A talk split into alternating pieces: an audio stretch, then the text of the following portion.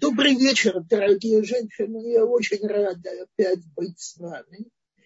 И у нас сегодня интересная тема.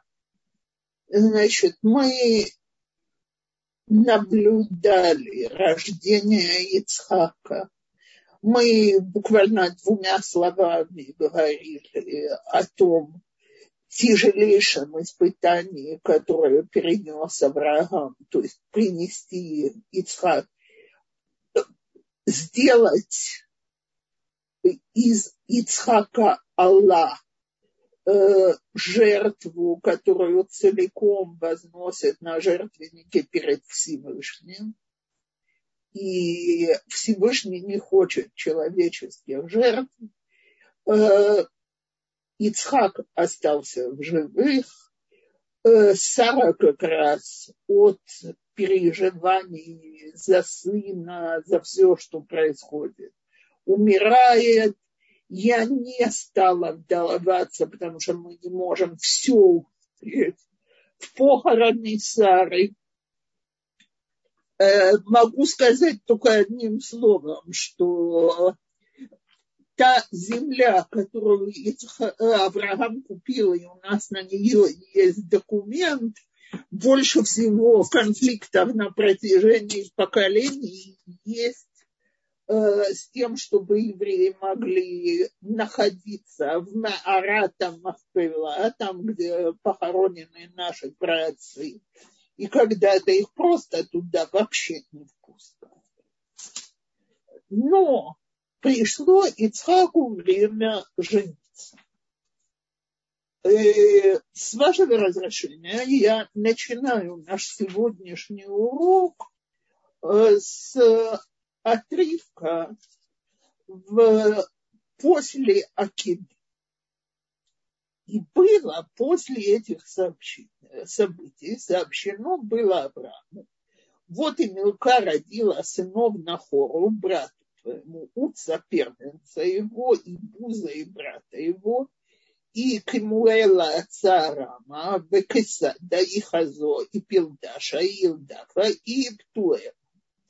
Птуэл же родил Ривку. Восьмерых этих родила Милка Нахору, брата Авраама а наложница его именем Реувен, Реума родила также Тева Хайгаха Маитаха Шайма. Так вот, весь этот длинный список приводится только ради одной ривки, которая станет э, в той главе, которой мы будем заниматься, невестой Авраама. Теперь, по мнению большинства толкователей, это не единственное мнение, но по мнению большинства толкователей, э, Ривка родилась как раз после жертвоприношения Ицхака. И так как Ицхаку было тогда 37 лет, то э, получается, что Ривке будет три года, когда Элиезер будет послан за ней. И потом наши мудрецы говорят, что 20 лет, что Ривка была бездетна, на самом деле 10 лет ждали, чтобы она подросла только 10 лет действительно Ицхак уже жил с Ривкой, и это настоящие годы бесплодия. Так вот, мы сегодня займемся этим первым шейдухом в истории. Э, то есть он, наверное, не первый, но он первый, кому Тора посвящает целую главу. Теперь это очень интересный момент, потому что мы с вами знаем, что обо всех вещах в Торе пишется очень кратко. И вдруг история этого шедуха рассказывается со всеми подробностями.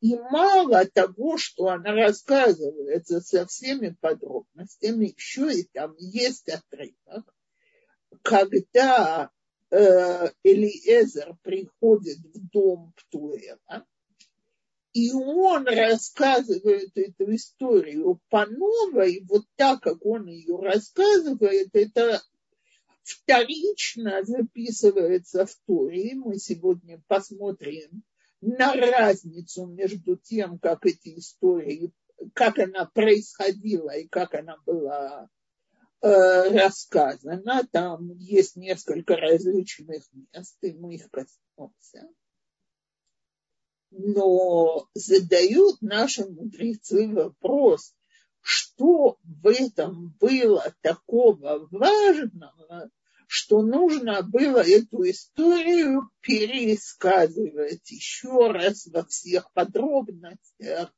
в то время как Тора так старается экономить слова. И говорят наши мудрецы, Яфа сихатам шелавдей, а вот митуратам шелбаним. Красивее, я думаю, в данном случае важнее э, разговор рабов наших праотцов, чем Тора сыновей. Окей, это уже вообще очень странно, потому что мы с вами знаем, что, в общем, Тора – это свод законов, истории приводится только для того, чтобы мы поняли дух Торы. Поэтому нам с вами будет очень важно понять, в чем же заключается необыкновенный дух Торы. В истории этого сватовства. Так вот, я в Переке, в главе 24, и читаю. Авраам стал стар и в летах преклонных, а Господь благословил Авраама всем. И сказал Авраам рабу своему, старшему его в доме, управляющему всем, что у него, положи руку твою под бедро мое, и я закляну тебя Господом, Богом небес и Богом земли, что ты не возьмешь сыну моему жены из дочери кнанейца, среди которого я живу, но в мою землю и на мою родину пойдешь и возьмешь жену сыну моему Ицхаку. То, собственно говоря, первый посук пришел объяснить, Почему такое важное поручение, я думаю, что для любого отца необыкновенно важно женить своего сына на, э, на жене, которая ему подойдет, которая будет его достойна, которая поможет ему продолжить э, дом Авраама. Э, Авраам не может взять это на себя, потому что, как мы уже сказали, он стал стар и в летах преклонных. То есть сил на вот это вот путешествие в Харан у него нет. И он отсылает вместо себя своего рама. И мы в одном единственном месте в Торе, Быбрит Бен в союзе над рассеченными частями э, скотин, мы, скота, мы видим, что Авраам называет его его именем. Дамесик Элиезер. Во всех остальных историях о Элиезере его называют Эвадрам. Есть Мидраж, который говорит, что он был одним из сыновей Немрода. Э, тогда владыки Урказдым и восстал против него и ушел с Авраамом принял идею единого Бога и всю жизнь посвятил тому, чтобы идти по путям Авраама. То есть, обратите внимание, когда Авраам говорил Всевышнему, какой смысл во всех благословлениях, если меня наследует тот, кто стоит во главе моего дома, он не говорит, что меня наследует мой племянник Лот, который является близким родственником.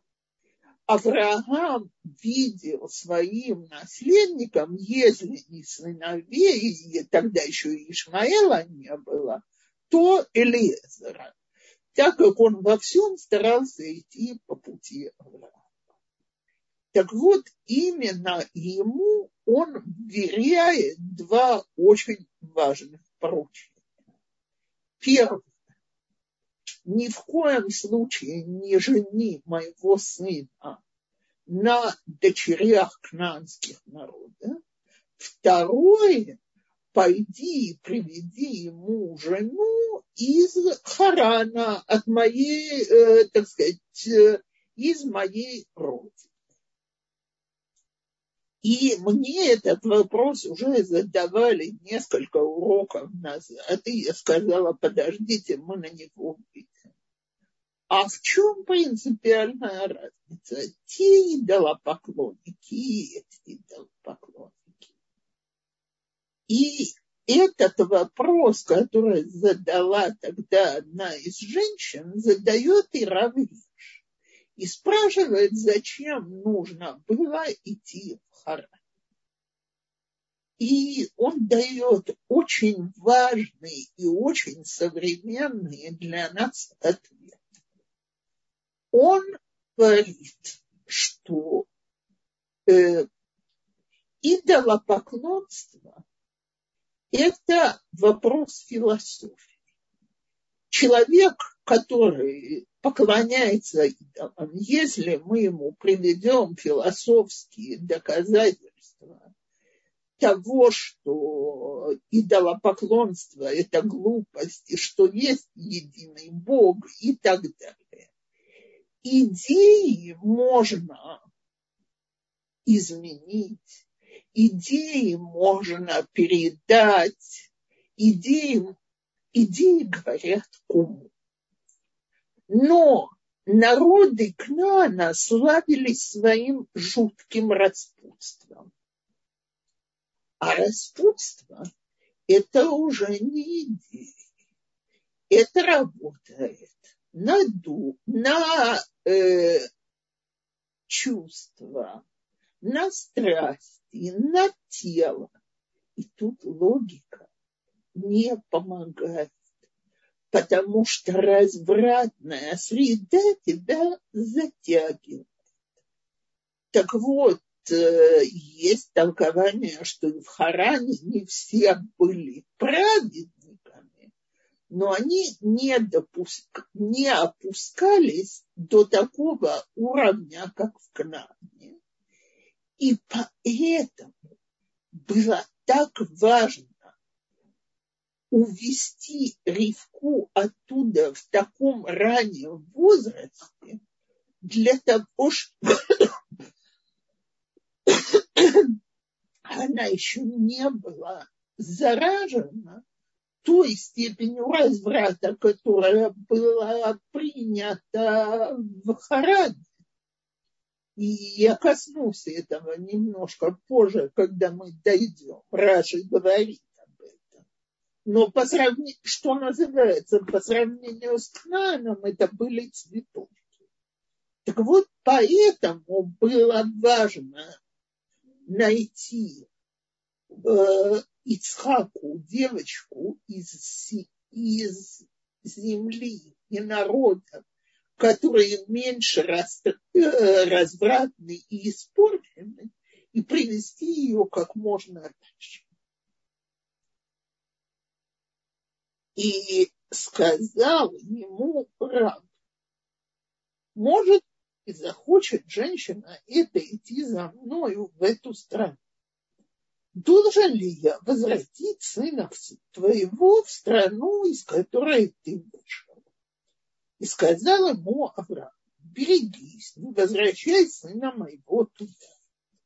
Господь, Бог небес, который взял меня из дома отца моего, из страны рождения моего, и который говорил мне, и который клялся мне, говоря потомству твоему, отдам я эту землю, он пошлет ангела своего перед тобой, и ты возьмешь жену сыну моего оттуда.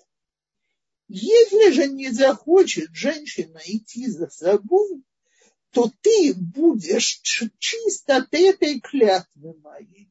Только сына моего не возвращай туда. И положил раб руку свою под бедро Авраама, господина своего, и поклялся ему. Э, кстати, по поводу этой формы клятвы я сегодня видела, что когда кладут человеку руку под бедро, как бы поддерживают его. Если он будет подниматься, рука другого человека будет ему опорой. Так вот, есть всего дважды э, такая форма клятвы во всей Торе, и каждый раз идея одна, что послужишь мне опорой в этом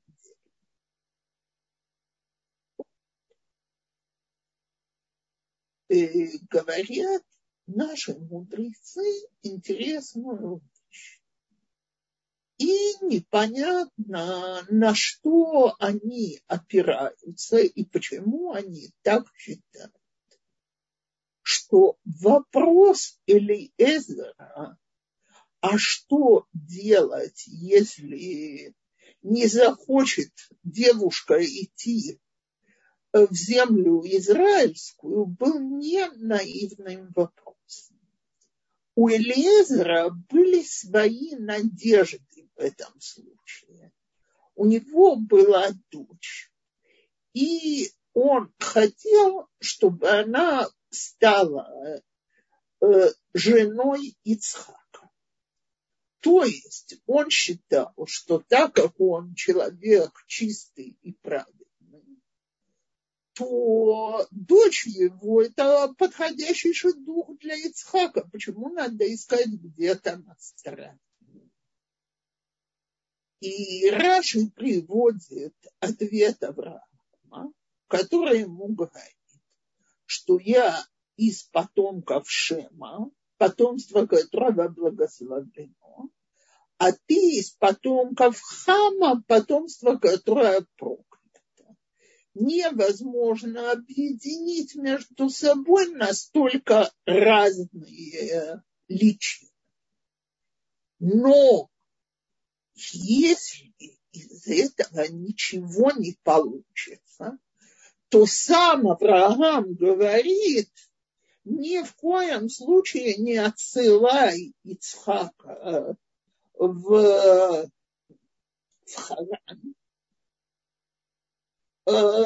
вместо этого э, э, возьмешь ему кого-то из местных, из местных, значит, первая кандидатка – это дочь Элиезера.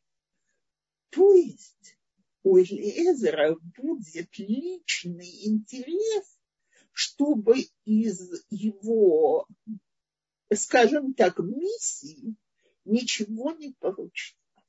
И когда мы в Торе будем учить, с какой верностью, старанием и прилежанием э, Элиезер выполняет свою миссию, мы начинаем понимать, что Тора дает нам потрясающий урок как человек может отставить в сторонку свои личные интересы и заботиться о другим, быть верными другому, э, не, наруш... э, несмотря на свою личную заинтересованность.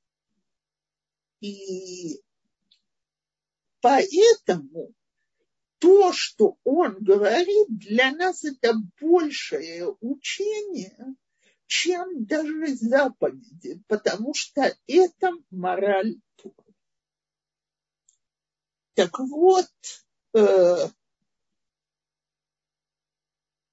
почему нельзя было Ицхака возвратить в землю э, Харана? Потому что Ицхак приобрел такую степень святости после того, как он был на жертвеннике перед Всевышним, что он не мог выехать за пределы земли израильской.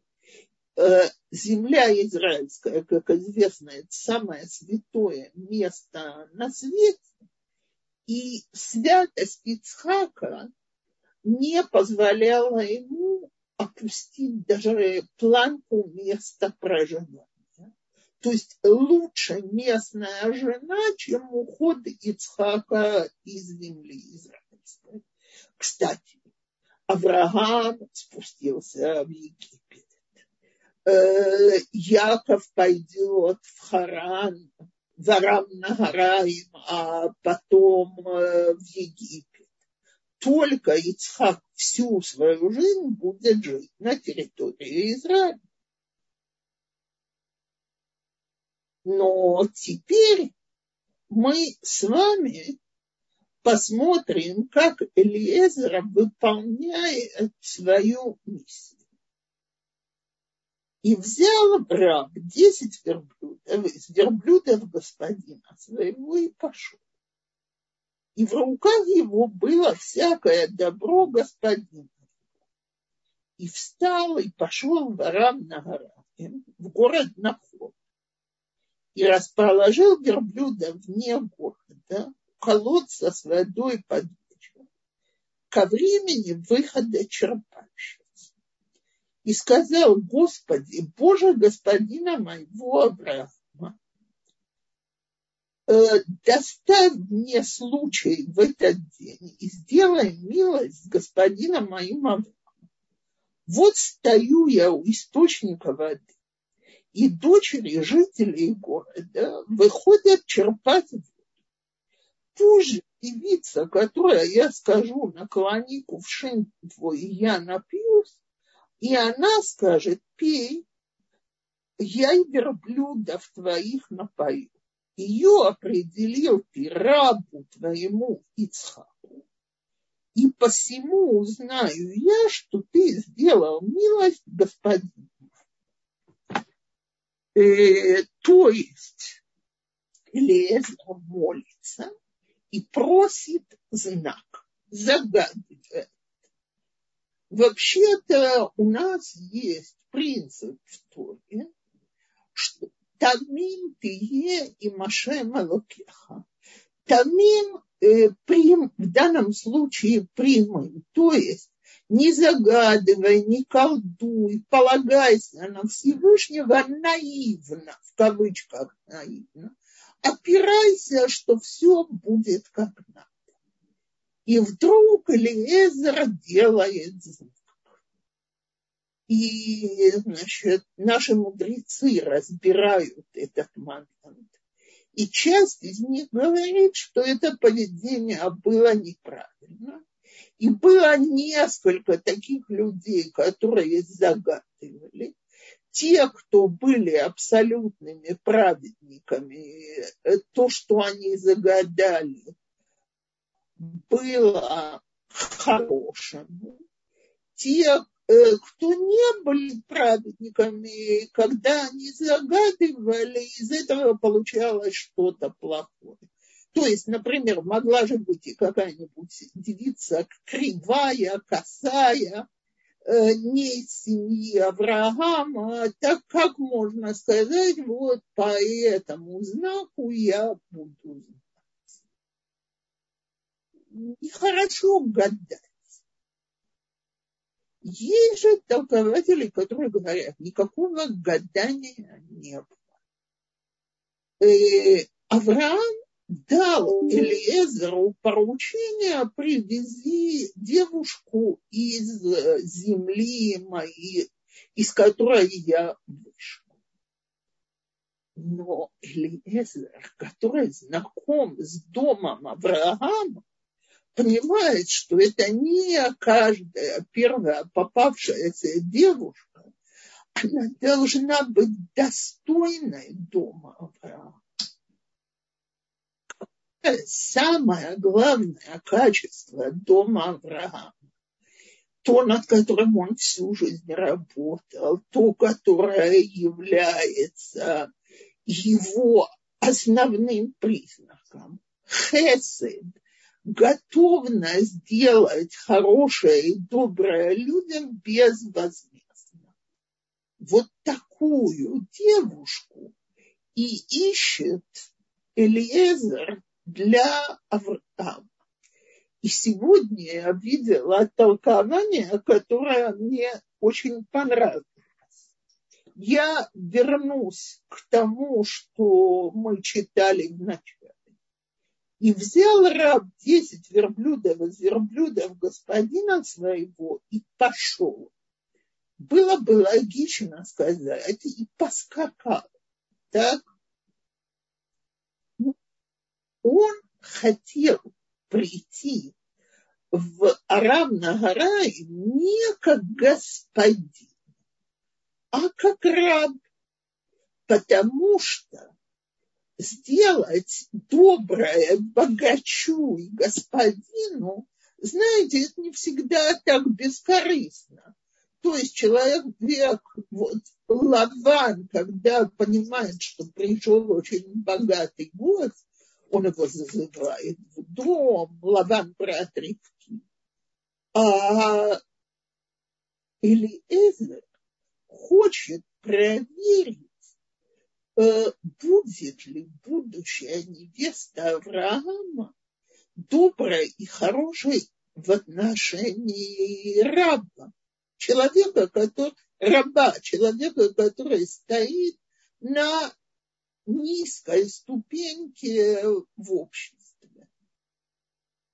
Более того, давайте вообразим эту картину правильно говорят про нее, что она очень рано развилась, что она была красивая, умная. Мы сейчас вернемся к тому, что она была умная. Так, но она все-таки маленькая девочка. Стоит здоровый жлоб, э, с которым идут слуги, потому что один с десятью верблюдами не справишься и просят маленькую девочку, чтобы она дала воды. А почему же бы она не сказала, да, ты бери сам из колодца, доставай воду, черпай. Вместо и для, э, скажем так, я всегда говорю, что сегодня таких людей называют фраерами. Я что, фраер, чтобы я за другого работал, я что, придурок, пусть все делают свои обязанности. Так вот, Элиезер знал, что идеология Авраама другая. И он хотел проверить, соответствует ли эта девушка это э, идеологии дома Авраама. Если она готова позаботиться и о нем, и о его верблюдах, то она, видимо, другая. И в том мире, как и сегодня, к сожалению, э, я не говорю про нас, про потомков Авраама и про очень много хороших людей, но количество эгоистов было огромным. И для Элизера это был признак, что это, это из дома Авраама. Где-то она взяла в этом обществе свою доброту, свою готовность позаботиться о другом. Но теперь давайте подумаем еще что-то. Вот у нас целый кувшин воды. Ну, беседра, идет этот раб э, по тяжелой дороге, ему очень хочется выпить. Ну, он же не верблюд, он только человек. Сколько он может выпить за раз? Полкувшина, четверть кувшина. А что делать с остальной водой? А кто знает? Этот раб может, он несет какое-то заразное заболевание. Может, он нечистый. Э, спустить эту воду обратно в колодец – это всем принести вред. Принести к себе в дом, а чем это кончится? Может, это вредно для своей семьи. Выпустить эту воду на глазах у этого раба это просто сказать ему очень четко и ясно. Я подозреваю, что ты какой-то заразный, больной, нехороший. Какой единственный умный выход в этой ситуации? Я напою твою скотину. Звучит очень красиво, очень по-хорошему и демонстрирует умную девушку. И вот, и было прежде, чем он кончил говорить. И вот выходит Ривка, которая родилась от Бетуэла, сына Милки, жены Нахора, брата Авраама. И кувшин ее на плече. А девица очень хороша видом, дева, дева в смысле девственница на иврите, которая не познал мужчина. Э, простите, если я говорю, что девушка девственница, что значит ее не познал мужчина? Но э, пишет Раши, что иногда девушки распутничают, но не позволяют э, порвать девственную клетку. Так вот, эта девушка к мужчинам не приближается. А Равгирш добавляет, что вид, она настолько выделялась своим видом и поведением, что было понятно, что она не преступна. То есть мужчины не только не познали ее физически, об этом говорит то, что она девственница, но и не было флирта, не было легкомысленного поведения. Теперь я понимаю, что мне все скажут, что ей только три года, но, дорогие женщины, мы, к сожалению, сегодня видим так много случаев педофилии, а тогда женились намного раньше. И трехлетняя девочка вполне могла быть объектом нежелательного сексуального интереса. Так вот, она не и сошла она к источнику и наполнила кувшин свой и зашла. И подбежал раб навстречу и сказал, дай мне испить немного воды из кувшина твоего. И она сказала, пей, мой господин. И поспешно спустила кувшин свой на руку свою и напустила, напоила его, несли, как когда-то мы на картинках это видим, на плече. Так? И напоив его, она сказала, и для верблюдов твоих начерпаю. А теперь смотрите, что он просил? Я и верблюдов твоих напою, а она говорит, и для верблюдов твоих начерпаю, пока не напьются вдоволь. Вы представляете, что такое напоить 10 верблюдов так, чтобы им хватало? И она поспешила и опорожнила кувшин свой в поила и побежала опять в лодцу зачерпнуть. И начерпала для всех верблюдов его. Так вот, вот эти слова поспешно и поспешила и побежала. Мы видим, насколько она не ленива, насколько труда она готова вложить в то, что она делает. И, а человек тот, удивляясь ей, молчит желая понять, осчастливил ли Господь путь его или нет. То есть знак так быстро пришел, что прям неожиданно, как люди иногда спрашивают, можно ли на это положиться. И было, когда верблюды перестали пить. Взял человек тот носовое кольцо золотое в полшекеля весом э, украшения тех времен мы сегодня в некоторых обществах вернулись к нему незем. И два браслета на руки ей, коим вес десять золотых. И сказал, чья ты дочь. Кажется, должно быть наоборот. Но, или, то есть сперва спросить, кто она и что она а потом э, продолжать, э, дать ей украшение. Элиезер делает наоборот. Почему наоборот?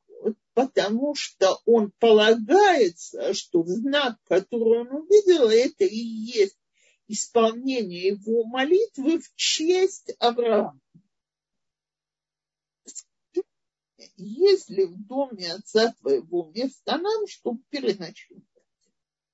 И она сказала ему, я дочь Бетуэла, сына Милки, которого она родила на хор. И сказала ему, и соломы, и кормы много у нас, также места для ночлега. И преклонился человек тут и поклонился Господу. И сказал благословен Господь Бог господина моего Авраама, который э, не оставил милостью своей истинной своей господина моего. Я на пути, которым привел меня Господь к дому родных господина моего. Значит, он убеждается, что Всевышний был с ним, как Авраам сказал, он, э, Всевышний пошлет ангела своего, ангел – это посланник сделать все так, чтобы шло как надо, скажем так. Так вот, все идет как надо. Но э, Ривка в очередной раз доказывает, что она умная. Посмотрите, он спрашивает про ночлег, с чего она начинает. Солома и корм, то есть корм для скотины потому что человек должен сперва заботиться о животных, а только потом о себе. И э, хозяин по еврейской галахе не имеет права есть до того, как он накормил всех домашних животных.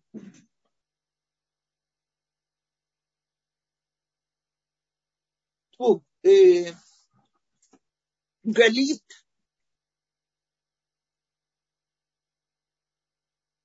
Э, я хочу спросить, у нас осталось э, меньше 15 минут. На этом этапе продолжить или оставить время для вопросов? Э, я, как наши слушательницы хотят. Э, ну, я думаю, минут пять все же надо на вопросы. Есть вопросы. Или мы можем просто на следующем уроке продолжить эту тему. Как мы на следующем уроке еще как продолжим эту тему. Ага. Тогда, наверное, стоит все же вопросы оставить.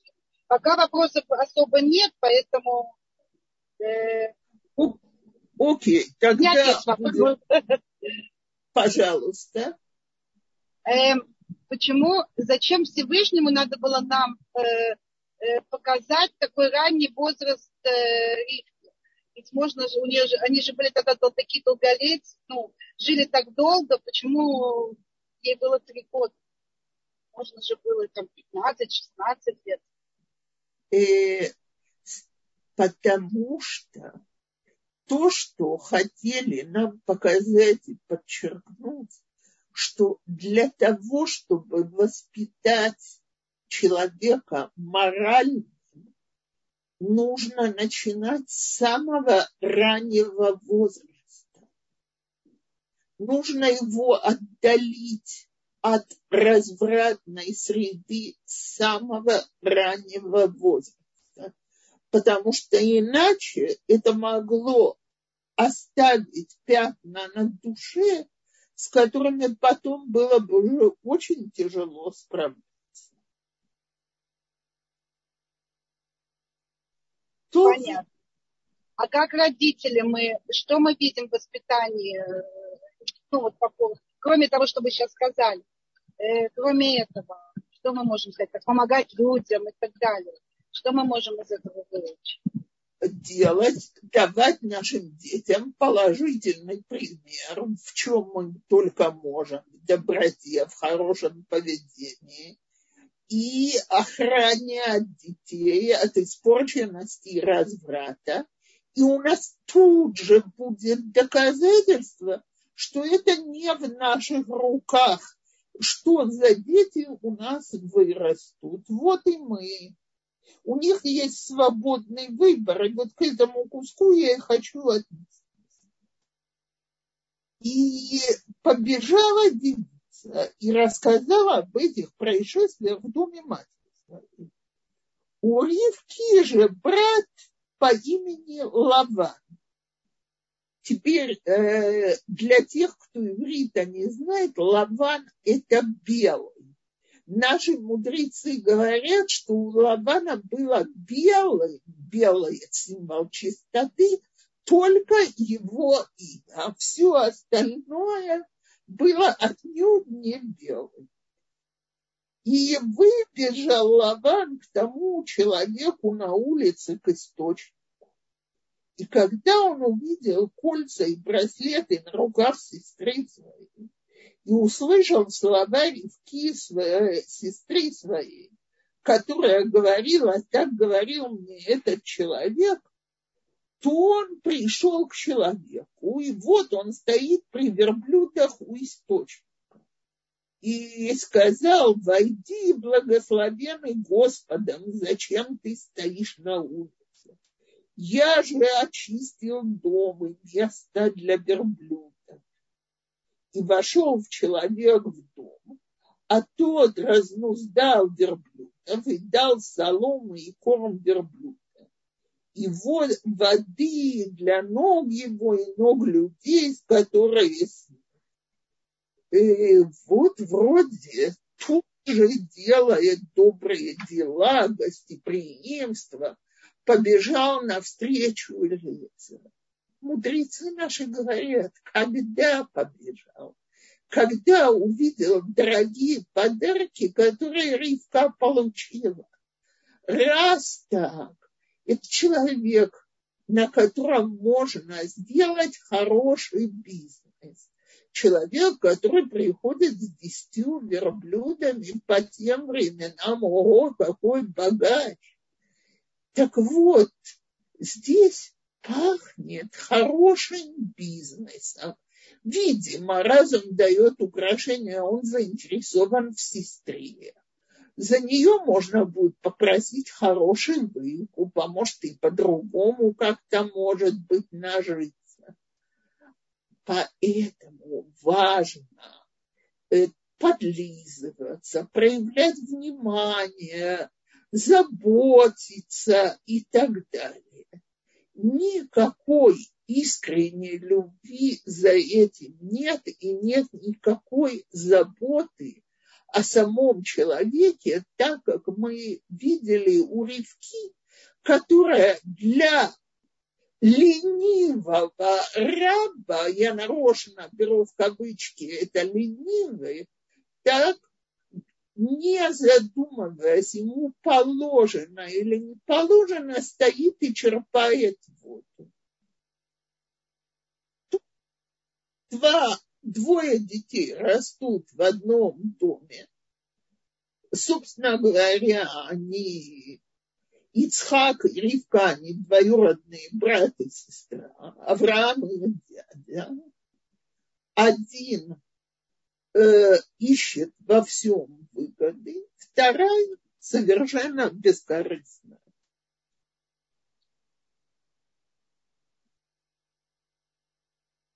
И предложено было, я возвращаюсь к тексту, и предложено было ему есть. Но он сказал, не стану есть, пока не выскажу, выскажу слов своих. И тот сказал, говори.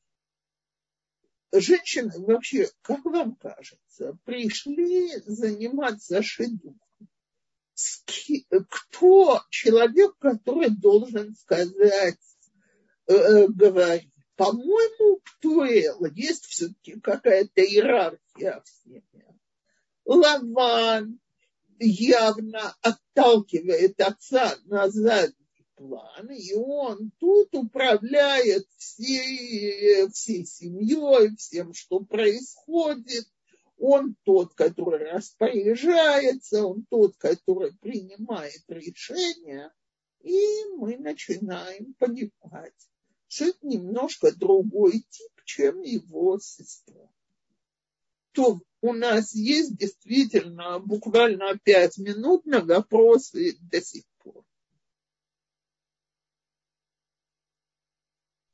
Рабанин Ципаров, посмотрите, пожалуйста, в чате, там есть вопрос, я...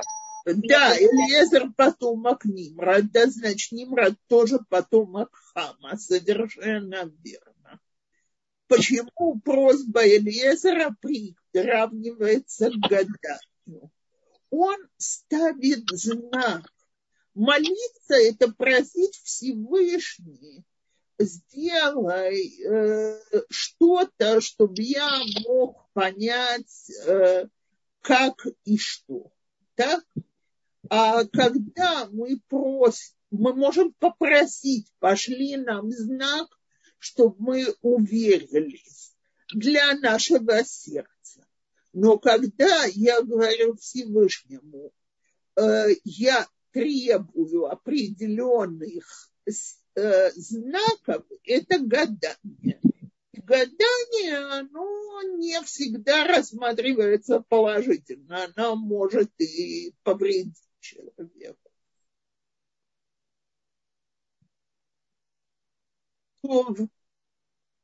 Мы на, след... на следующей неделе продолжим. Рав Даниэл уже тут, мы не будем задерживать. Если есть еще одна-две минуты, я вижу, что люди руку подняли. Проверьте. Вся проблема в том, что организаторство перешло вам и я не вижу ни руки, не могу включить микрофон. Если вам не трудно, передайте, пожалуйста, сразу же организаторству. Э, а что я для этого должна сделать? Вы должны нажать курсором, навести на Тиферет, и там у вас появится, у вас на английском или на русском? На английском. На английском. Make host. Make host. Цепора. Да. Здравствуйте. Э, спасибо вам огромное за прекрасный урок. У меня один маленький вопрос. На что надеялись люди, которые есть несколько случаев, когда вот именно так э, люди поступили, какой-то знак, эм, знак сделали. Э, в данном случае это был с хорошим исходом. Были случаи, когда исход был не очень, совсем не очень. Э, на что надеялись эти люди, какой был, эм, какая была эм, основа, импульс, что собственные заслуги, заслуги Авраама в данном случае. Смотрите, и я, я думаю, что я лучше в следующий раз уделю этой теме поподробнее несколько минут и приведу примеры, когда знаки проходили удачно, а когда нет, я думаю, легче тогда будет сделать выводы. Да, спасибо вам огромное, спасибо. Не за что. Всего вам доброго. Алло? Да. Э, Дорогая Рабанит, у меня такой вопрос. А какая роль Ицхака во всей этой ситуации? Как-то все Авраам решил, а его роль здесь какая? Классический шедух. такой вот, как рассказывают вам, если вы когда-то слышали, как в самых э, таких ультра, ультра, ультра ортодоксальных кругах это происходит, когда родители решают за детей. И нам всегда объясняют, как это ужасно, когда в такую область вмешиваются. Мы на следующем уроке будем и об этом говорить, а дальше покажем, что самая счастливая семейная жизнь была именно у Ицхака.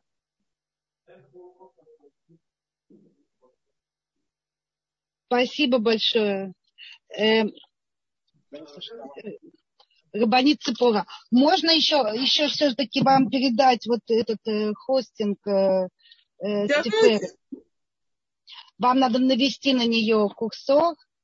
Да. Мышку. И у вас появятся опции.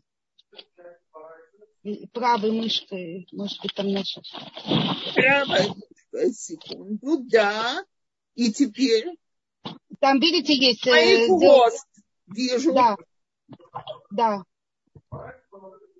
Все, Окей. отлично. Спасибо да. огромное. А да, можно одну да, минуту здесь вопрос, да? А вы видите связь между тем, что э, Кедр Мастила, именно Ицхака могила и Ривки недоступны евреям? Вы какую-то связь э, слышали про это что-то? Не слышала, готова проверить, но не слышала.